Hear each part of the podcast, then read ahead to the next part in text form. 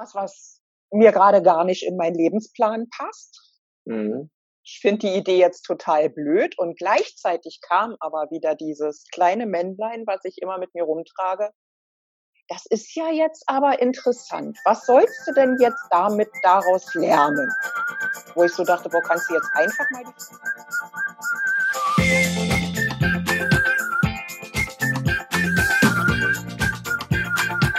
Einen wunderschönen guten Morgen, guten Abend oder guten Tag, ganz je nachdem, wann du dir diesen Podcast anhörst oder sogar anschaust.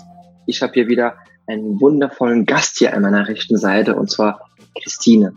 Christine ist eine überragende Frau und bewundernswerte Frau. Sie hat aktuell eine Krebserkrankung, aber keine normale Krebserkrankung. Und was konkret für einen Krebs sie hat, erfährst du jetzt in den kommenden Minuten. Und was ihr aktuell hilft, ihre, ihr Leben so zu gestalten, dass sie glücklich ist und zufrieden ist, ist auch hier in diesem Interview erfahren. Christine, herzlich willkommen und vielen Dank für deine Zeit. Hallo, herzlich, äh, herzlichen Dank für die Einladung und dass du äh, Interesse an meiner Geschichte hast. Sehr, sehr gerne, Christine. Und äh, ich habe deine Geschichte schon ein bisschen vor, vorher schon mal ein bisschen gehört und die ist einfach atemberaubend und ich habe schon in den ersten Gesprächen von dir gerade super viel gelernt und ich glaube, der oder diejenige da draußen, die sich das Ganze anhören, werden auch einiges fürs Leben mitnehmen. Also sei gespannt. Christine, lass uns mit der allerersten Frage beginnen, die ich auch jeden immer stelle, äh, den ich als Gast habe. Und zwar, du hast, wir haben es angesprochen, du hast einen Krebs und bis es zu dieser Diagnose Krebs kam, wie war denn dein Leben? Vielleicht kannst du das chronologisch mal beschreiben, äh, bis, zu, bis zur Erkrankung, bis zur Diagnose. Okay, ich versuche mich kurz zu fassen. Mein Leben ist bunt und eine Achterbahn und ein Karussell und alles. Mhm. Äh, also eigentlich bin ich wahrscheinlich auf einer Kirmes und weiß nichts davon. ähm, also ich bin Jahrgang 1966, werde im Dezember 53 und ähm, äh, ja, also ich habe so ziemlich alles das mitgenommen, was man so mitnehmen kann an Herausforderungen oder an Aufgaben oder an andere Menschen sagen Schicksalsschlägen. Äh, ich habe es damit ja jetzt nicht so. Ähm, also ich bin in einem hm, schwierigen Elternhaus groß geworden. Mein Bruder ist sehr früh gestorben, mein jüngerer Bruder oder mein Bruder, ich habe nur einen. Mhm. Ähm, ich war nicht unbedingt beteiligt, aber dann doch dabei, was ähm, eine Riesenkatastrophe für meine Mutter darstellte, die ähm, äh, meinen Bruder sehr geliebt hat und äh, diesen Tod auch nie verbunden hat und mhm. äh, bis zu bis zu ihrem Tod selber auch damit nicht zurechtgekommen ist. Ähm, durch diesen Tod ist dann auch die Ehe meiner Eltern äh, geschieden worden. Also es ähm, ja, es war ein Trauma, was, was beide nicht so gut weggesteckt haben. Und ähm, ich musste dann auch zu meiner Mutter, was jetzt nicht die super dufteste Idee war, weil ich für meine Mutter ja sozusagen die Schuldige war am Tod meines Bruders. Von daher war das nicht die cleverste Lösung, aber mhm. ähm, ich musste damit ja irgendwie umgehen. Und das war meine erste Aufgabe, damit zurechtzukommen. Meine Mutter äh, war dann aufgrund ihres Traumas psychisch auch ähm, sehr mitgenommen ähm, das war 1972. Da war das aber noch nicht so, dass es so Selbsthilfegruppen für ver äh, verwaiste Eltern gab oder große psychologische Unterstützung oder auch äh, psychologische Unterstützung für das übrig gebliebene Kind. Was mhm. die Situation jetzt nicht zum Besseren machte, ähm, sondern meine Mutter wurde dann sehr gewalttätig und ähm, heiratete dann irgendwann ein zweites Mal und äh, einen sehr viel jüngeren Mann und mein Stiefvater missbrauchte mich dann über viele Jahre und meine Mutter, meiner Mutter war das relativ egal. Also das heißt, mein Leben war jetzt nicht so einfach. Ähm, mhm. war auch tatsächlich so, dass ich da viele Jahre mit zu kämpfen und äh, darunter zu, zu leiden in Anführungszeichen hatte bis ich mir dann darüber klar war, dass wenn ich keine Hilfe von außen bekomme, ich selber gucken muss, wie ich mit dem Drama umgehen kann. Hm. Ähm, bin dann irgendwann äh, Mutter geworden äh, mit meinem ältesten Sohn. Äh, die Beziehung zwischen uns beiden war von meiner Seite her nicht so einfach, weil ich für mich ja gar keine Identifikationsmöglichkeit als Mutter hatte. Also ich hatte kein Vorbild, kein wirkliches. Mhm. ähm, was es dann eben schwierig machte, ähm, für mich mit, mit, diesem, mit dieser Situation umzugehen. Ich war damals 21, also ja, schwierig halt einfach. Ähm, habe dann eine Ausbildung als Krankenschwester gemacht, ähm, habe die nicht bis zur Prüfung zu Ende geführt, weil ich gewusst habe, dass das nicht mein Weg ist, mit Menschen umzugehen. Also das ist dann mhm. wieder so die nächste Herausforderung gewesen, ähm, dass mich das Thema Medizin interessiert hat, Gesundheit interessiert hat, Psychologie interessiert hat. Also ich in, in ganz breites Wissen dann einfach äh, mir selber aneignen konnte durch diese Ausbildung zusätzlich dann in meiner Freizeit äh, mich ganz viel mit Naturheilkunde auch beschäftigt habe, mit Homöopathie und dann mit diesen, ähm, ja, also heute würde man sagen, ähm, mit diesen unsinnigen äh, Naturheil- oder Homöopathieverfahren wie Bachblüten oder so. Aber mich hat das immer interessiert. Warum ist das so? Wie, wie, wie hat derjenige das erfunden? Wie ist er darauf gekommen?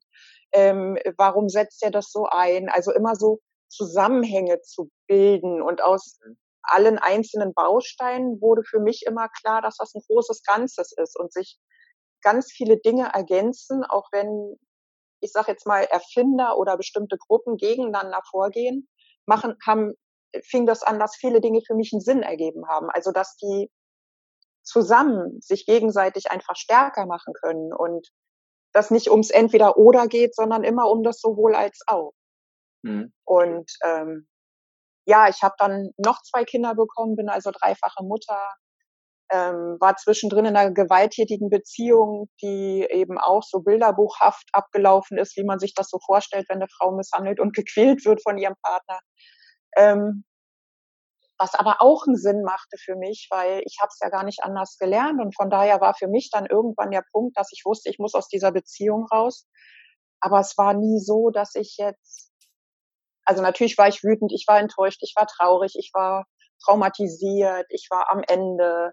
Das will ich alles gar nicht wegleugnen. Aber wenn man das dann alles mit Abstand betrachtet und ich habe immer mir auch parallel therapeutische Hilfe gesucht. Also ich habe immer gewusst, ich kriege meine Themen nie alleine verarbeitet und bearbeitet, sondern mhm. war dann immer auch offen für Psychotherapie, einfach um mich selber zu reflektieren, um Lösungen zu finden. Darf ich kurz an der Stelle noch eine Klammer setzen? Ja. Und dann kannst du weitermachen gerade an der Stelle ist auch wieder mein Aufruf für dich da draußen, der gerade zuschaut oder zuhört. Wenn du Probleme hast, nimm dir bitte Unterstützung, weil alleine es zu schaffen ist extrem schwer. Und Therapeuten, die neutral stehen oder Psychologen oder Coaches, ganz egal, die können so viel Kraft geben und so viel helfen. Ja. Also das ist mein Aufruf an der Stelle. Klammer zu, Christine, das Wort jetzt wieder an dich. Ja, also mein Beispiel ist immer, wenn ich ein kaputtes Auto habe, fahre ich damit in eine Kfz-Werkstatt. Wenn ich ein Problem im Mund habe, gehe ich zum Zahnarzt. Wenn ich einen neuen Haarschnitt brauche, gehe ich zum Friseur. Und wenn ich ein psychisches Problem habe, gehe ich zu einem Therapeuten damit oder zu einem Coach oder einem Mentaltrainer, was auch immer da für mich der richtige Weg ist. Ich verstehe bis heute nicht, warum die Leute immer so ein Problem damit haben, zuzugeben, dass sie therapeutische Unterstützung holen, weil was anderes ist es nicht. Sie sind deswegen ja nicht komplett bekloppt, lebensuntüchtig oder irre, sondern sie haben eine Lebenssituation, mit der sie alleine nicht klarkommen. Und warum will man denn sonst auch Freundschaften eingehen? Also Freundschaften zeichnen sich ja auch dadurch aus, dass man füreinander da ist und sich begleitet. Das ist ja auch nichts anderes. Nur, dass ich mir da einen Profi hole, der einfach eine neutrale Position zu allem hat, zu meiner Situation, mit der ich ein Problem habe und zu mir. Der kann mich viel besser reflektieren als wahrscheinlich meine allerbeste Freundin. Mhm. Ähm, also das ist mein Beitrag dazu zum, zum Thema Hilfe holen. Ja, vollkommen. Und der Grund liegt auch darin, dass man selber emotional so verwurzelt ist, dass man sich selbst sehr selten helfen kann. Und jemand externes hat nicht diese Emotion und kann ganz ja. rational rangehen und mit ja. gezielten Fragen uns wieder auf den Weg bringen, der, ja. der uns gut tun kann, der uns helfen kann, irgendwas zu überwinden. Ja, es ist ja, man dreht sich doch im Kopf im Kreis. Man hat doch immer dieselben Gedanken, weil von außen gar kein neuer Input kommt. Du kannst doch gar keine Lösung dafür finden. Das ist, also du drehst dich im Kreis wie in so einem Kettenkarussell. Wann willst du denn den Ausstieg schaffen, wenn du dir nicht Input von außen holst? Also das heißt, einer, der auf die Bremse tritt und das Kettenkarussell mal anhält oder dem Kopfkino mal neue Positionen und neue Bilder dazu fügt. Ne? Anders geht's ja, ja. eigentlich nicht.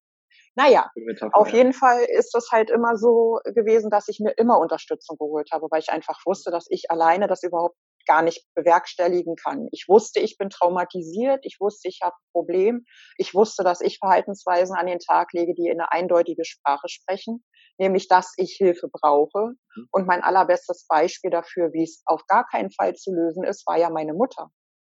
Mhm. Ähm, ne, also die sich, die ja. ja dann tatsächlich psychisch ganz doll krank wurde. Mhm. Ähm, und bis zum Schluss ja überhaupt nicht mehr im Hier und Jetzt dann irgendwie ankam, trotz Hilfe. Ja, noch kurz eine Frage an der Stelle, auch wieder eine Klammer, ist glaube ich eine wichtige Frage. Wenn sich gerade jemand das Ganze anhört, der ähm, vielleicht gerade realisiert, ja, habe ich Probleme, ja, nein. Man muss ja zunächst mal auf diesen, an diesen Punkt kommen, zu realisieren, aha, ich habe Probleme und ich schaffe es nicht mehr alleine. Wie hast du es, wie hast du es denn geschafft, dass du von heute auf morgen oder war das ein Prozess oder war das irgendein Erlebnis, was dich dazu gebracht hat, ja, jetzt brauche ich Hilfe, weil ich schaffe das nicht alleine. Wie war das? Gab es da irgendwas oder kannst du da schnell einen Tipp geben? Ähm, also bei mir war das ja so, ähm, trotz all dem, was mir passiert ist oder gerade wegen all dem, was mir passiert ist, habe ich zu mir immer ein ganz, ganz gutes Gefühl gehabt, also so ein Zugriff auf mich. Und ich bin auch heute noch jemand, der eine ganz starke Intuition und ein ganz starkes Bauchgefühl hat. Also ich ähm, ähm, spüre einfach, wenn Dinge nicht gut laufen, wenn Dinge nicht gut funktionieren oder wenn jemand mich auf Wege schicken will, die nicht meine sind. Also sei es jetzt in der Therapie, dass ich instinktiv sofort merke, das passt nicht für mich. Das heißt ja nicht kategorisch, dass diese Idee doof ist, aber es heißt einfach, für mich ist es nicht richtig. Und genauso war das auch immer. Ich wusste instinktiv, dass irgendwas mit mir nicht okay ist, mhm. konnte das vielleicht manchmal gar nicht näher bezeichnen, was mir aber geholfen hat, war ja die Beschäftigung mit der Medizin, mit der Psychologie und so weiter, so dass ich da ja auch immer einen Zugriff hatte und immer gucken konnte und auch immer wahnsinnig viel gelesen habe, um quasi mich zu finden, um meine Baustelle zu finden, um dann zu wissen, ah, darum geht es, da musst du dran arbeiten. Ähm, das, das war für mich immens wichtig. Und mhm. ähm, Heute würde man sagen, ich habe eine massive posttraumatische Belastungsstörung damals schon gehabt. Mhm. In den Mitte der 80er Jahre kam gerade diese neue Diagnose Borderline-Syndrom auf, mhm. was ja dann auch erstmal, äh, also jeder hatte ja ein Borderline-Syndrom plötzlich, egal ob er es hatte oder nicht. Eigentlich hatten ganz viele davon eine posttraumatische Belastungsstörung, die war aber zu dem Zeitpunkt noch nicht so in den Mittelpunkt gerückt und es gab noch keine Therapiemöglichkeiten dafür. Mhm. mhm. Ähm, aber was ich dann einfach gemerkt habe, also ich habe mir dann auch darüber Fachliteratur geholt, weil ich bin natürlich zum Neurologen gerannt, zum Psychologen, zum Psychiater und so weiter, um zu gucken. Und zuerst bin ich immer in die Schublade gerutscht Depression und ich wusste immer, ich habe keine Depression. Ich habe natürlich hat jeder Mensch mal depressive Tendenzen, indem er einfach da hockt und fünf Tage am Stück heult. Mhm. Ähm, aber ich wusste, dadurch, dass ich lesen konnte und verstehen konnte, was in diesen Büchern drin stand, dass das nicht meins ist. Das ist ein Anteil von mir, aber nicht ich. Mhm. Und dann bin ich irgendwie durch Zufall auf dieses Borderline-Syndrom gestoßen und habe mir ein Buch geholt und habe das gelesen und wusste, okay, das passt. Mhm. Und wusste dann aber, wenn es so eine Literatur gibt, dass es dann auch einen Weg daraus gibt und habe mich dann mhm. dass ich eben dann auch gesagt habe, okay, also das ist nichts für eine ambulante Therapie. Ich gehe jetzt stationär in Therapie, ich arbeite das jetzt durch, weil anders wird das nichts. Ich habe keinen Bock, mich die nächsten 25 Jahre mit dem Scheiß zu beschäftigen. Ich gehe jetzt quasi arbeiten da dran und bin dann für drei Monate stationär in Therapie gegangen, um überhaupt mal rauszufinden, was los ist. Ich finde das gerade so extrem wertvoll, dass, dass du, also einfach deine Art und Weise zu denken. Du hast, okay, Borderline passt und dann sofort kein Fokus auf die Lösung. Du hast ja. die Lösung, den Lösungsweg gesucht, um diesen zu gehen. Immer. Genau, aber es ist, es ist vielleicht für dich selbstverständlich, für mich ist es auch. Aber ich glaube, für viele Menschen ist das nicht so ganz selbstverständlich. Viele haben irgendwas, bekommen eine Diagnose und dann haben die nur noch die Diagnose vor Augen. Wie eine Wand, wie eine Vorwand. Dann haben die eine Diagnose, Diagnose, Diagnose und dann kommen die gar nicht da raus. Und denken jeden Tag nur, ich habe das, ich habe das und, definiert, und, und definieren sich mit dieser Diagnose und bekommen gar nicht irgendwie diese Perspektive oder die Möglichkeit, einfach mal rauszuschauen und zu sagen, nein, es gibt auch einen Lösungsweg und auch mal zu schauen, wie könnte der Lösungsweg denn aussehen. Von daher ist das extrem wertvoll. Kannst du an der Stelle einen Tipp geben, falls einer oder eine sich das Ganze anhört und sich gerade so wiederfindet und gerade so in der Phase ist, wo sieht jeden Tag nur das, was sie gerade hat, wie man da versucht, so ein bisschen über den Tellerrand hinauszuschauen. Hast du dann einen kleinen Tipp oder eine Idee? Also, man mag mir verzeihen, dass ich jetzt mit was ganz Altem ankomme, aber Lesen hilft ungemein. Heutzutage konsumieren wir ganz viel über audiovisuelle Dinge. Ja, die uns aber im Kopf komplett blockieren, weil das so ist wie so, jemand stülpt mir so eine Plastiktüte über den Kopf und schnürt mir die Luft zum Atmen und zum Denken ab. Also ohne Sauerstoff kann man auch ganz schlecht denken. Mhm. Ähm, und was ich auch selber merke durch diese, mh, hm, die, diese Techniken sind toll. Ich, ich führe ja jetzt auch gerade dieses Interview, das könnten wir ja sonst überhaupt nicht führen. Aber ich finde Lesen extrem wichtig, weil Lesen sind Wörter, die mich triggern können und die mir dann helfen, meinen Weg zu finden. Also gerade lesen oder auch, wenn es unbedingt, also wenn man überhaupt nicht lesen möchte, aber Hörbücher sind sehr wertvoll, weil das Gehirn ganz viel Input bekommt und man dann plötzlich von seiner Situation auch so abgelenkt wird und sich mit was ganz anderem auseinandersetzen muss, was wiederum dafür sorgt, dass mein Inneres reagiert. Und immer wenn es Klick macht im Kopf oder im Körper, dann weiß man, dass man auf der richtigen Spur ist. Das ist mein Weg gewesen. Ich weiß nicht, ob der bei jedem funktioniert, aber ich mhm. glaube, dass er bei vielen Menschen funktionieren würde, wenn sie sich auch mal Zeit nehmen würden, wieder auf sich selbst zu hören. Ich, das finde ich übrigens auch ganz schade, dass das ganz viele Menschen einfach verlernt haben. Und mhm. junge Menschen, die, ich sage jetzt mal so zwischen 15 und 25 sind, ein Riesenproblem damit haben, zu beschreiben, wie sie sich fühlen. Das können die gar nicht mehr. Die haben gar keine Wörter für Emotionen und Gedanken und so. Denen geht die Sprache so abhanden, so dass es dann auch immer schwieriger wird, eine Lösung zu finden. Weil wenn ich nicht artikulieren kann, was mir fehlt, was mein Bedürfnis ist oder was mir gerade weh tut oder was mich traurig macht, mhm. gibt es keine Lösung für, meiner Ansicht nach. Ja, also 100 Prozent, Christine, das ist mega, mega wertvoll, weil genauso, kurz zu meiner Story, genauso was bei mir ja auch, bevor ich krank geworden bin, habe ich meinen Masterstudiengang gemacht und habe zwei Jahre lang als Geschäftsführer in der GmbH gearbeitet. Als ich meinen Masterstudiengang abgeschlossen hatte, war für mich klar, boah, ich will nie wieder lesen. Ich musste so viel, gerade zum Thema Soziologie, Gesundheitswissenschaft früher, äh, beim Masterstudiengang so viel lesen, ich dachte, nee, nie wieder. Und dann habe ich zwei Jahre lang wirklich, bin über meine Grenze hinausgegangen, also was ich leisten durfte war gar nicht im Einklang mit der Natur, mit meinem Leben, mit meinem Organismus, so dass ich dann zwei Jahre später dann krank geworden bin. Und da habe ich auch zeitlang nicht lesen wollte. Ich dachte, nee, lesen macht mir keinen Spaß, will ich nicht mehr. Bis ich dann irgendwie angefangen habe, auch durch Verzweiflung, habe angefangen auch im Internet mir nach YouTube-Videos mal Ausschau zu halten. Äh, der, der, der erste Autor, der mir gut geholfen hat, eine kleine Werbung, aber unbezahlte, zum Beispiel Robert Betz, hat mir sehr geholfen. Das war das, der erste, der mich so ein bisschen da reingezogen hat in die Persönlichkeitsentwicklung in dem Bereich, sich selber in Frage zu stellen, zu reflektieren. Da habe ich YouTube-Videos angehört, dann habe ich angefangen mit Hörbücher äh, zu hören. Ähm, und dadurch habe ich gemerkt, ach, das ist eigentlich super interessant, was die erzählen. Und dann kam schon das erste Buch, was ich mir gekauft habe, um mal reinzublättern. Und irgendwie habe ich gemerkt, das tut mir aber gut. Sobald, so wie du sagst, sobald so ein, so ein Klick kommt, ist das einerseits, tut es einerseits weh, also es kann einerseits wehtun, aber andererseits ist das extrem schön, weil ich merke, aha, sobald etwas geklickt wird, dann eröffnet sich für mich ein neuer Horizont, wodurch auch neue Lösungswege auf einmal sichtbar werden, die noch nie sichtbar waren. Und deswegen ist das, was du gesagt hast, Bücher lesen, mega wertvoll und auch habe ich äh, dementsprechend viel von meinem Feedback dann in der Zeit ein Feedback bekommen, äh, also von meinem Umfeld, äh, die gesagt haben, Marc, du bist extrem eloquenter geworden. Also habe ein größeres Wortschatz auf einmal bekommen, konnte mich viel besser ausdrücken.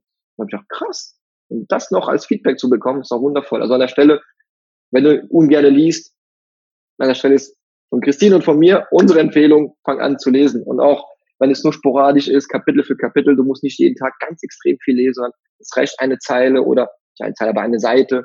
Einfach so in deinem Rhythmus. Mega schön. Ja, also ähm, was, was ich einfach auch bemerke, ist, ich glaube, dass das auch was, ich meine, das gehört jetzt gar nicht hierher zum Thema, aber ich glaube, das Thema Lesen ist einfach so wichtig, weil vielen Kindern wird heutzutage gar nicht mehr vorgelesen. Und ähm, Geschichten prägen Fantasie und Kreativität. Und mit Fantasie und Kreativität kannst du Lösungsstrategien entwickeln. Ein geringer Wortschatz macht auch immer eine Enge in der Lösungsstrategie. Also du, du findest, weil, weil du die Fantasie gar nicht hast, du weißt gar nicht, welche Möglichkeiten du hast. Wenn du die Wörter nicht kennst, kannst du es dir auch nicht vorstellen. Weil das ist ja miteinander gekoppelt, die Fantasie und der Wortschatz.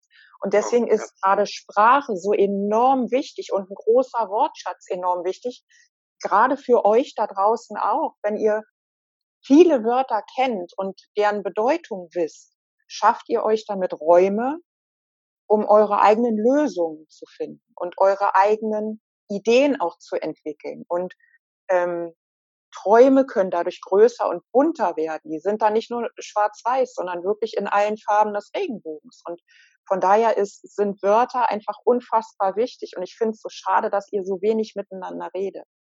Ne, heutzutage ist ja jeder mit seinem Smartphone beschäftigt. Ich nehme mich da gar nicht aus. Aber dadurch geht so unfassbar viel Sprache verloren.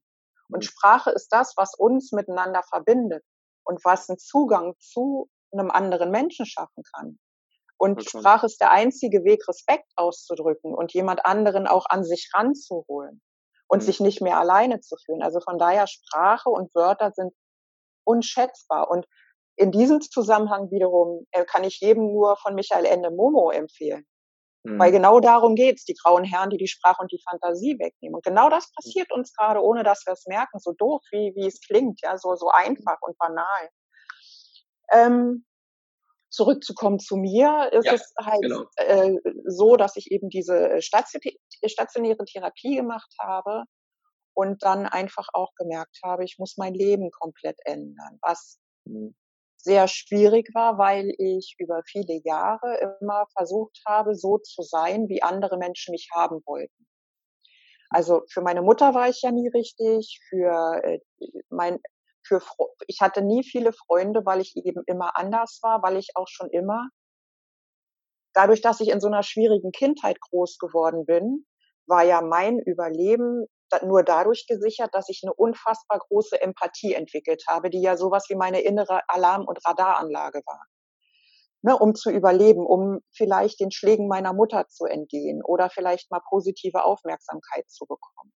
Oder auch in der Schule, um Freunde zu finden ähm, war für mich meine Überlebensstrategie eine unfassbar große Empathie zu entwickeln, Leute zu spüren auf Kilometer Entfernung, am Telefon zu spüren, ob sie mal gut geht oder nicht. Das sind heute immer noch meine großen Stärken im Umgang auch mit anderen Menschen.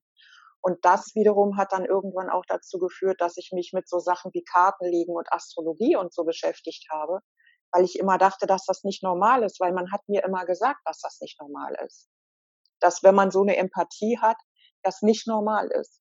Dass man andere Leute wirklich auf, also ich, wenn ich mit jemandem gut befreundet bin und zu dem ein Draht habe und ähm, also ein blödes Beispiel, du würdest jetzt in Neuseeland wohnen und wir würden uns besser kennen und hätten so eine menschliche Beziehung irgendwie. Dann kann das gut sein, dass du in Neuseeland bist und dass es dir nicht gut geht und ich dich dann anrufe und sage, hey Marc, was ist denn los? Weil ich dann plötzlich unruhig werde und merke, da stimmt irgendwas nicht mit dir.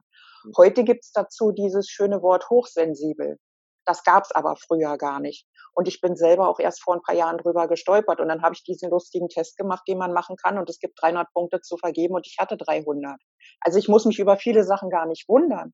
Aber auch da ist es wieder so, wenn du dich nicht auf die Suche begibst nach dem, was mit dir ist, wirst du keine Antwort bekommen. Und dann kannst du auch nicht entscheiden, ob das okay ist oder nicht okay ist. Vollkommen. Dieser ähm, Test hoch, sorry, dieser Test hochsensibel ist ganz interessant. Vielleicht denkt sich der eine oder andere gerade, oh, wo kann ich diesen Test machen?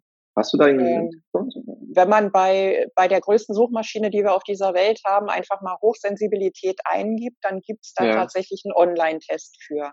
Ich habe da jetzt gar keine Seite im Speziellen, aber mittlerweile gibt's sogar deutsche Psychologen, die sich mit dieser Thematik beschäftigen, mhm, sodass selbst in der Psychotherapie äh, auch das thematisiert wird, was ich ja einen großen Quantensprung wieder finde, dass man nicht immer das Gefühl hat, man ist völlig bekloppt im Kopf, nur weil man mal anders tickt. Ähm, also ich habe eben auch diese Sachen probiert und habe eben auch gemerkt, dass meine Empathie mir wirklich hilft. Und ich benutze zum Beispiel beim Kartenlegen die Karten nur als Mittel zum Zweck, um mich zu konzentrieren und rauszufinden, welche Thematik liegt denn bei dem jetzt gerade auf dem Tisch. Und es ist bis jetzt immer so gewesen, dass zu 90 Prozent ich total ins Schwarze getroffen habe. Selbst wenn ich Menschen gar nicht kenne. Also ich habe das dann irgendwann auch gemacht und habe damit Geld verdient. Also ich war auch im Fernsehen und habe da Karten gelegt. Ich habe das am Telefon gemacht. Ja, jetzt kann man wieder sagen, oh, 0800, äh, 0900er Nummern und ganz schlimm. Und ja, aber ich war nichts anderes als ein Coach. Weil als ich das gemacht habe, gab es kein Instagram, kein Facebook, gab es gar nichts. Da gab es kein eBay oder sonst irgendwie. Da waren wir noch ganz weit weg von diesem heutigen Internet. Wir hatten da Web 1.0. Ja, also da gab es diese Plattform, wo man anrufen konnte und schön war's. Ja. Ähm, aber ich habe Menschen geholfen und ich war, das muss ich eben auch immer dazu sagen, ich war auch eine von denen, die nie zu irgendjemandem am Telefon gesagt hat, du musst mich in 14 Tagen wieder anrufen, weil wir müssen dann reingucken, ob es besser geworden ist, sondern mhm. im Gegenteil, ich habe meine Anrufer sogar angebrüllt, die sollen jetzt nicht mehr anrufen, weil ich nicht dazu da bin, ihnen zu erzählen, welche, welche Pulloverfarbe sie jetzt tragen sollen. Sie sollen ihr ja. Leben leben und äh, nicht ständig äh, bei mir anrufen, sondern nur, wenn es wirklich dramatisch ist sozusagen. Also ja. wenn sie wirklich nicht mehr weiter wissen. Aber ich bin nicht dazu da, ihnen zu sagen, ob sie morgens Tee oder Kaffee trinken sollen. Mega schön. Das war aber für mich einfach auch total wichtig, weil das machen auch ganz viele nicht. Wenn ich Menschen berate, höre ich mir selber beim Sprechen zu, weil es ist immer auch mein Inhalt. Also es ist immer ein Teil für mich dabei, den ich anderen Menschen mit auf den Weg gebe. Ja. Ne, also das Thema des anderen, man zieht sich quasi sein Gegenüber ja immer so an, dass einem das Thema symbolisiert wird, mit dem man selber vielleicht auch gerade zu tun hat. Man mhm. zieht sich genau immer das an, was man gerade als Thema hat. Und deswegen kann man sich auch gerne mal fragen, wenn ich jemanden absolut scheiße finde, was hat denn das mit mir zu tun? Ne? Also, weil der andere spiegelt mich ja auch ganz oft, der reagiert ja auch nicht. Und warum reagiert der denn so auf mich? Natürlich hat das, ist, hat das was ganz oft damit zu tun, bei mir zum Beispiel, dass ich provokant bin. Oder dass ich den Finger instinktiv immer ins Schlimme lege. Ohne dass ich es weiß. Also ich bin diejenige, die die Fettnäpfchen findet.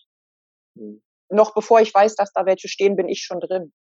Ähm, mhm. Das ist ganz typisch für mich. Und deswegen hassen mich auch wirklich ganz viele mit ganz, ganz viel Energie. Also es gibt Menschen, die hassen mich mhm. wirklich zutiefst. Mhm. Ähm, das ist nicht schön, das macht mir keinen Spaß, aber es ist so. So ist das Leben. Heute können die Menschen entweder nur hassen oder lieben, was dazwischen geht nicht und Respekt ist sowieso sehr schwierig. Ja. Das alles hat mich irgendwann dahin gebracht. Ich bin mittlerweile zum vierten Mal verheiratet, Gott sei Dank mit einem ganz wundervollen Mann, der meine Stärke liebt, meine Schwäche liebt und der ganz oft selber auch an seine eigenen Grenzen kommt mit mir, dadurch, dass ich ihm seine eigenen Grenzen aufzeige oder einfach Widerwort gebe oder einfach sage, nö, ähm, 2015 hat man bei mir Brust oder habe ich selber zusammen mit meinem Mann Brustkrebs, den Brustkrebs gefunden sozusagen. Er hat den als erstes getastet. Mhm. Ähm, dann habe ich nochmal drüber getastet und wusste, dass das Brustkrebs ist. Und das war für mich völlig in Ordnung. Weil mein Leben einfach genau so war. Das war einfach klar. Was für dich sofort in Ordnung? Ach, okay, ja, war ja klar. Hast du es erwartet oder war es zuerst mal eine, eine, Phase des Schocks? Vielleicht kannst du dich wieder zurückführen. Weil ich vermute, wenn ähm, zuhören, die gerade das ganz akut haben, ich, gerade am Anfang, wenn man es erfährt, zu sagen, oh ja, ist okay, weiß ich nicht, ob das wirklich ganz so der Fall ist. Na, also nachträglich kann man immer wieder retroperspektiv sagen, ja, für mich auch kein Problem, weil ich heute damit ja klarkomme. Aber wie war es denn für dich? Weißt du noch, wie es akut bei dir war, als ja. du es erfahren hast? Ja, also es sind ja zwei unterschiedliche Tage sozusagen. Das mhm. erste war, dass wir es ja selber getastet haben und ich instinktiv wusste, dass es Brustkrebs ist. Ja. Und ähm, das für mich in dem Augenblick auch völlig in Ordnung war und ich ja jetzt einfach auf die Diagnose wirklich warten musste. Na, also wenn du es selber tastest, hast du ja noch nicht die Diagnose vom Arzt. Mhm. Ähm, ich wusste auch immer, also alle um mich herum haben immer gesagt, ach Christine, mach dir keine Sorgen, das ist kein Brustkrebs, das ist irgendwas. Und ich wusste das aber. Das ist dieses, das kennst du bestimmt auch, dieses tiefe innere Wissen, wo du genau weißt, da brauchen wir gar nicht drüber reden, das ist einfach so. Also ne, ich bin das im Laufe meines Lebens ja wirklich gewohnt und ich kann da auch gut differenzieren. Mhm. Der zweite Punkt ist der, wenn du damit zum Gynäkologen gehst, er tastet dann und sagt, ja, da ist was. Also das ist immer so ein Besuch, wo ich denke, boah, eigentlich könnte ich mir den auch schenken. Weil für was ist denn der gut? Dafür, dass der Arzt dann sagt, ja, da ist tatsächlich was. Ja, ich bin ja nicht bescheuert, wenn ein Knoten ist, ist dann Knoten. Ne? Also du, so. Dann kriegst du die Überweisung, dann gehst du in die Mammographie. wenn du gut bist und eine Radiologin da hast, die dann sagt, ja, das sieht verdächtig so danach aus, ist das schon mal eine Antwort, mit der du dich drauf einstellen kannst, was da jetzt passiert. Ja. Mhm. Ähm, es gibt auch andere Radiologen, die dann wieder sagen, ja, da ist was. Wo du dann so denkst, oh ey, wozu komme ich jetzt hierher, damit du mir sagst, da ist was. Ich fühle doch, dass da was ist. Also es hilft einem ja nicht weiter. Da sind die Menschen ja sehr unterschiedlich. Mhm. Ähm, dann hieß es, ich muss ins Krankenhaus diese Biopsie machen. Mhm. Und da wusste ich dann schon, das wird eine richtige Herausforderung.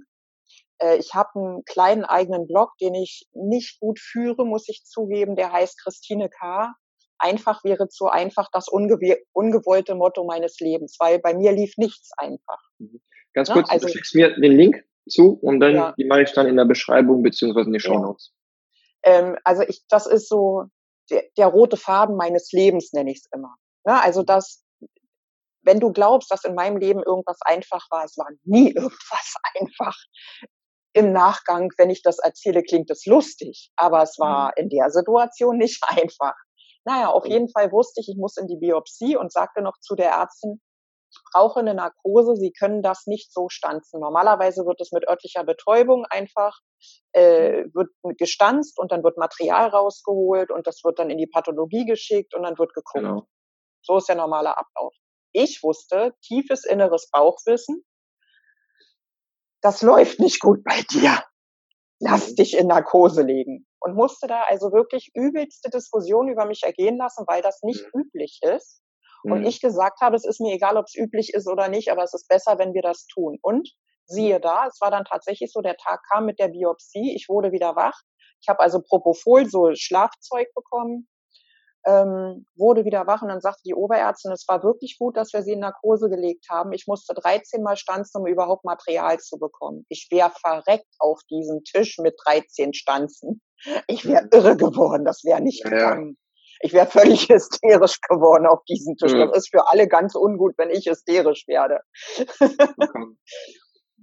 Und dann kam eben tatsächlich das Ergebnis, also eine Woche später oder 14 Tage später gehst du dann halt wieder zu dem Termin, du kennst das ja auch, mhm. gehst halt wieder hin und dann sitzt da so ein Arzt da und sagt dir dann, yo, so. Und das ist dann schon nochmal so eine andere Herausforderung. Ne? Auf der einen Seite weißt du es mhm. und natürlich hoff, hoffe auch ich als Mensch ja immer, dass ich mich irre, dass mein tiefes inneres Bauchgefühl sich diesmal irrt. Mhm. Hm. Es irrte sich nicht, ich hatte hm. Brustkrebs. Und dann dachte ich so, hm, das ist jetzt blöd. Das ist jetzt was, was mir gerade gar nicht in meinen Lebensplan passt. Mhm ich finde die Idee jetzt total blöd und gleichzeitig kam aber wieder dieses kleine Männlein, was ich immer mit mir rumtrage. Das ist ja jetzt aber interessant. Was sollst du denn jetzt damit daraus lernen? Wo ich so dachte, boah, kannst du jetzt einfach mal die Fresse halten? Jetzt gerade im Moment einfach mal die Fresse halten, wäre super, danke. Ja. Und gleichzeitig habe ich mich aber genau darauf fokussiert.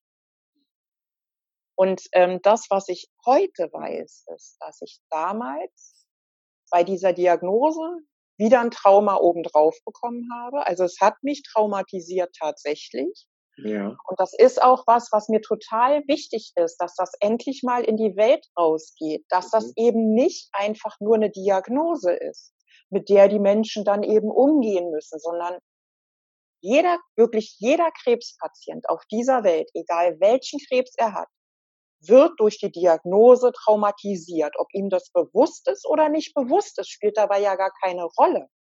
Mhm. Ob du damit umgehen kannst oder nicht umgehen kannst, spielt auch gar keine Rolle, sondern mhm.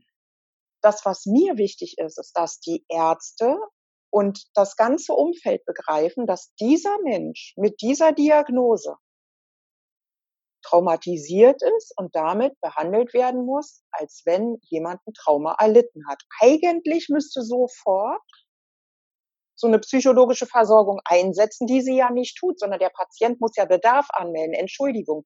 Welcher Mensch, der traumatisiert ist, merkt denn, dass er traumatisiert ist in dem Augenblick? Welcher traumatisierte Mensch rennt sofort zum Psychologen und sagt, guten Tag, ich habe da mal ein Trauma für Sie.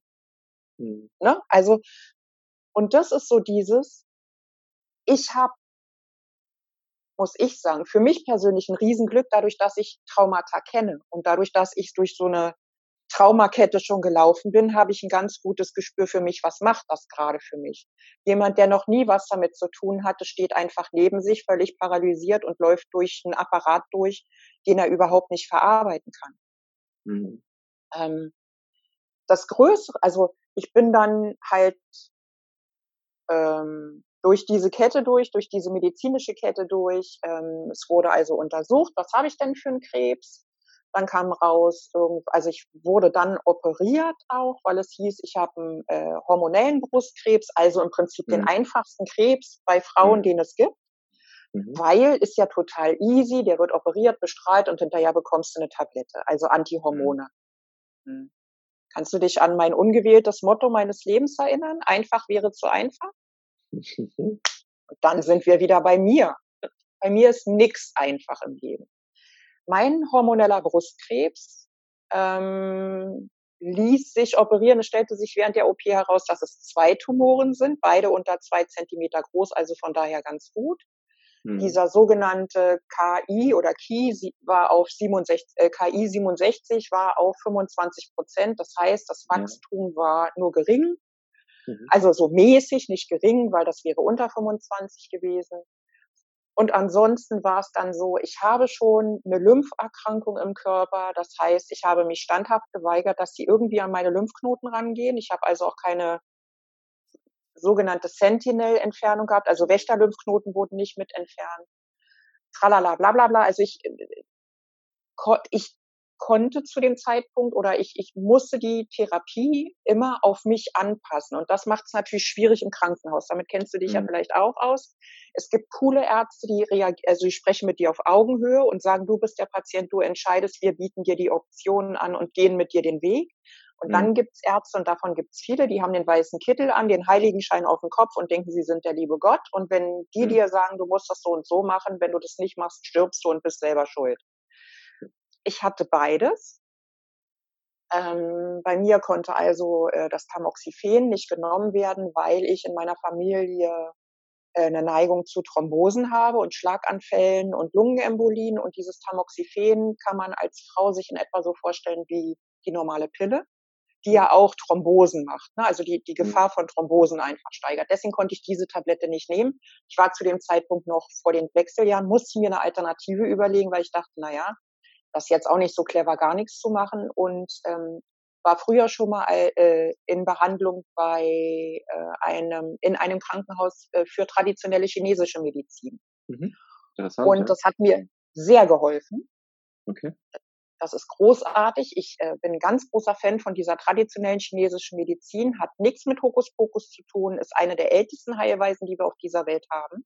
Mhm. Über 2000 Jahre alt, genauso äh, wie, ähm, sag mal schnell, fällt mir wieder ein, ähm, die andere Therapie aus Indien beziehungsweise den Philippinen.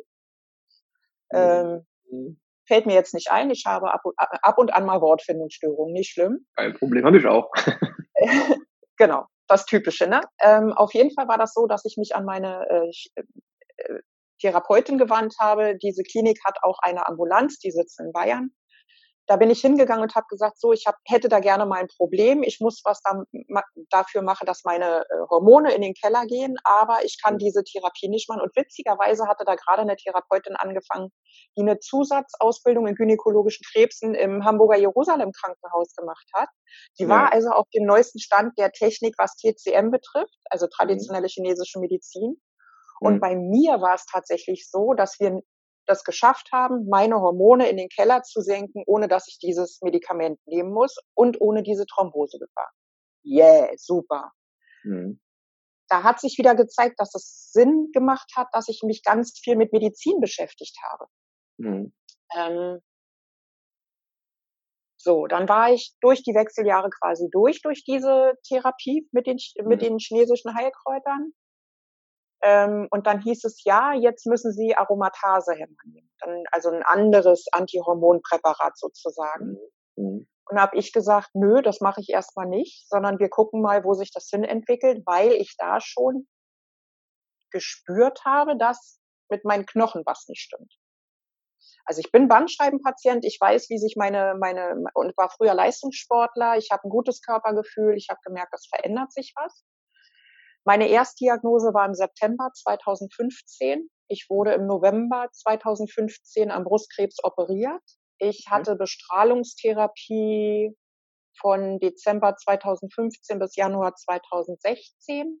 Mhm. Äh, habe unter der ersten unter dieser Bestrahlung 22 Zähne verloren, weil ich ähm, Strahlenschäden quasi davongetragen habe. Also ich bin eine Strahlenkranke, die dadurch ganz starkes Zahnfleischbluten bekommen hat okay. und wo die Zähne angefangen haben zu wackeln ja. und die alle raus mussten, obwohl die kerngesund waren. 22 mhm. Zähne bisher. Mhm.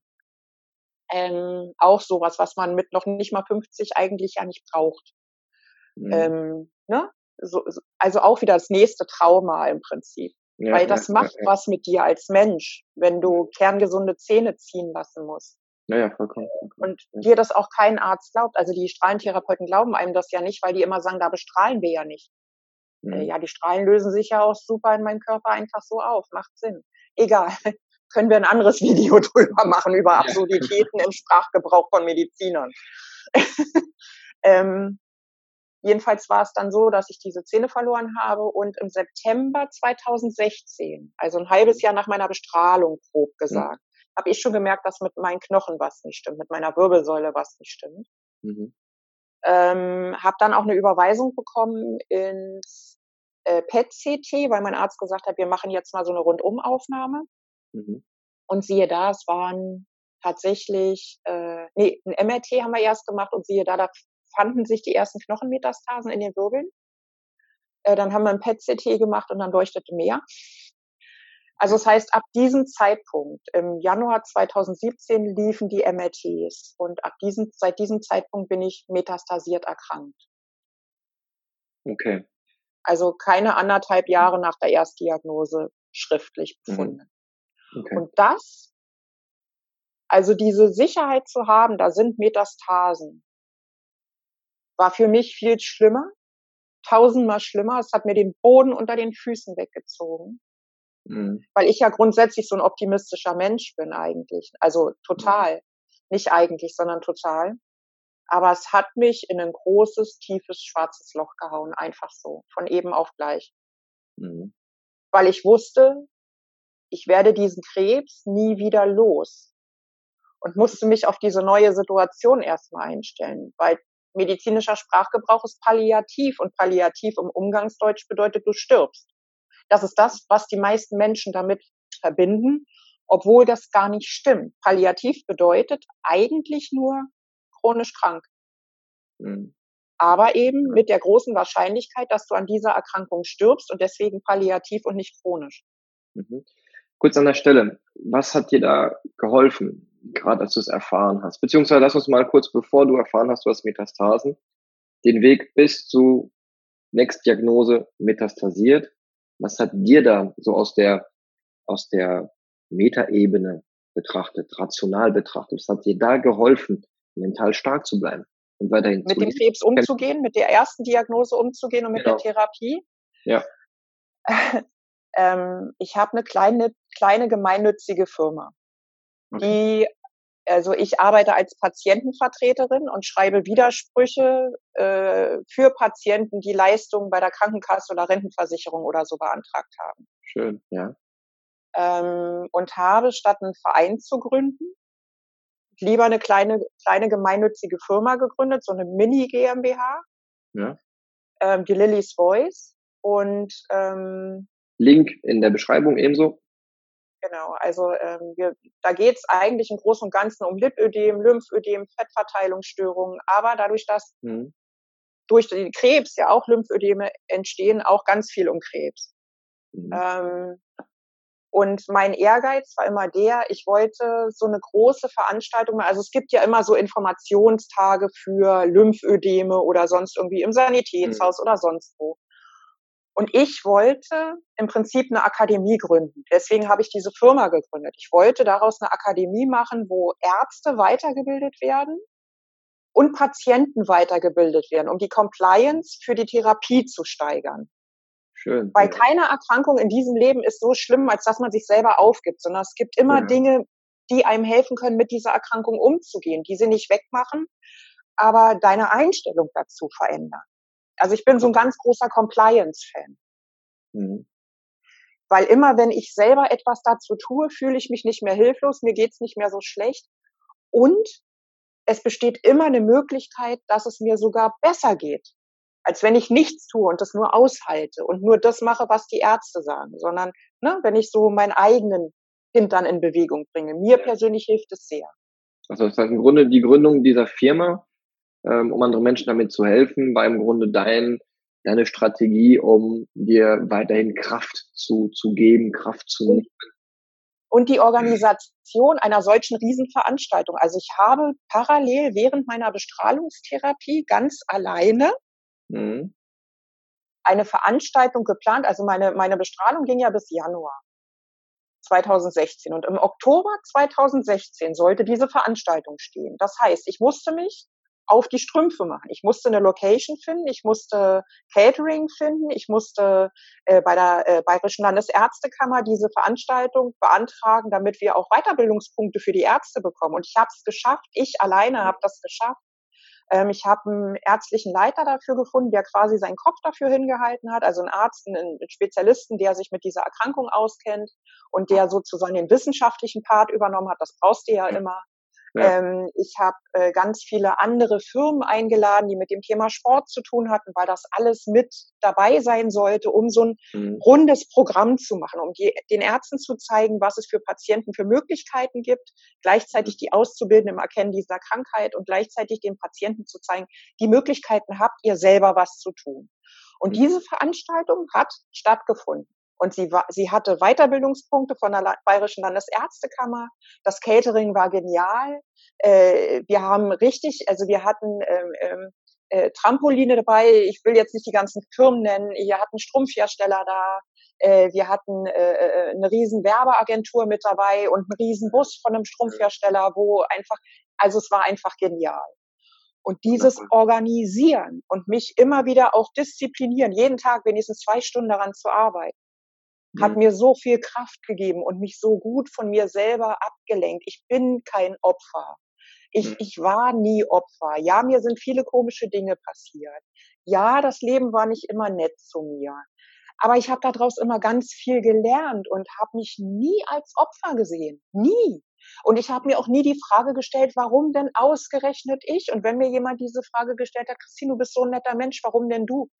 Mhm. Und dann habe ich immer gesagt, na ja, wahrscheinlich habe ich ein drei Meter breites Kreuz und der liebe Gott oder wer auch immer ist der Meinung, ich kann das tragen. Und dann gucke ich mal, was ich draus mache. Das Leben ist eine geile Veranstaltung. Ich nehme gerne teil. Ähm, und ich gucke mal, was ich mit der Aufgabe jetzt anfange. Vielleicht kann ja von meinem Weg noch jemand partizipieren. Mhm. Und das ist so, ne, also ich, ich, es gibt immer Tage, wo ich auch jetzt noch mal, wo es mir ganz schlecht geht mhm. und wo einfach diese Todesangst, das ist es tatsächlich, ich habe tatsächlich trotz allem immer wieder Ansätze, wo ich Angst habe zu sterben. Mhm. Darf ich ganz kurz an der Stelle kurz ja. einen Cut machen, weil über das Thema Tod würde ich auch noch gleich äh, drauf zurückkommen. Okay. Ich würde aber gerne zunächst mal da reinschieben. Also wir haben jetzt rausgehört, du dir hat geholfen, diese Firma zu gründen, ja. da ehrenamtlich tätig zu sein, beziehungsweise anderen Menschen dabei zu helfen. Ähm, die Veranstaltung zu planen. Genau, das hat dir geholfen, hat dir ganz viel Kraft gegeben. Dann kam aber natürlich dann die nächste Diagnose halt metastasiert. Was ja. hat dir denn da geholfen? Was hat dir denn da geholfen, um das kurzfristig oder mittelfristig zu akzeptieren oder anzunehmen, weiterhin zu leben, Lebensmut weiterhin zu haben, weil ich sehe, du hast ja so viel Kraft und so viel Lebensmut. Was, wo, woher kommt das? Woher kommt das? Und dann können wir danach über, über Tod sprechen. Ähm